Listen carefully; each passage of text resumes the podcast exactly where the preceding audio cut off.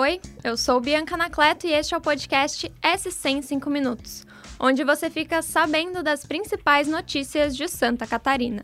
E vamos aos destaques desta segunda-feira, dia 23 de maio de 2022.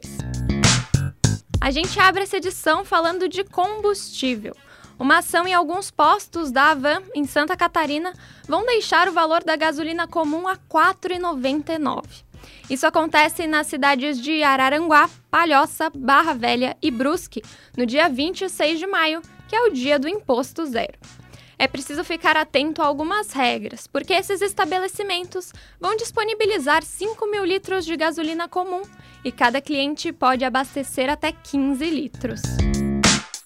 E aqui no estado, o aumento no número de casos de internações de crianças por síndrome respiratória fez com que os órgãos de saúde emitissem um alerta reforçando a orientação do uso de máscaras.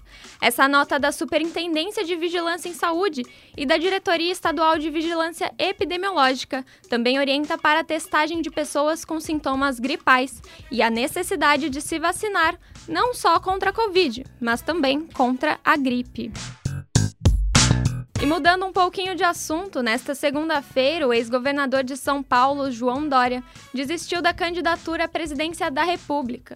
Isso acontece após o PSDB, junto aos partidos MDB e Cidadania, definirem um apoio conjunto à senadora Simone Tebet ao cargo máximo da República. E você, tá pensando em fazer algum concurso? 12 órgãos de Santa Catarina terão concursos públicos abertos para mais de 2 mil vagas. Entre a lista de lugares estão a Polícia Militar, o Corpo de Bombeiros e a Controladoria Geral do Estado. No link da descrição do episódio você vê todas as vagas. E uma reportagem publicada no site do Santa conta a história de um homem que passou 35 dias preso por engano. Em 2017, ele saiu de casa para ir ao supermercado e foi abordado por policiais. Na abordagem, ele foi confundido com outra pessoa e foi preso. Depois de cinco anos, o homem espera por uma indenização para reparar essa situação lamentável. Você pode ler a reportagem completa em nosso site.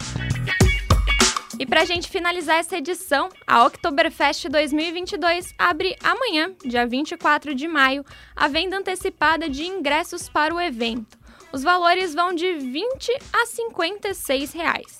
Lembrando que o primeiro e o último dia do evento são gratuitos. A Oktoberfest acontece entre os dias 5 e 23 de outubro no Parque Vila Germânica, em Blumenau.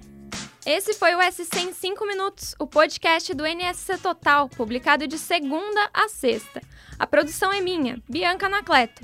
A edição de som é de Thiago Ghisoni e a coordenação é de Carolina Marasco. Essas e outras notícias você pode conferir em nsctotal.com.br. Até amanhã.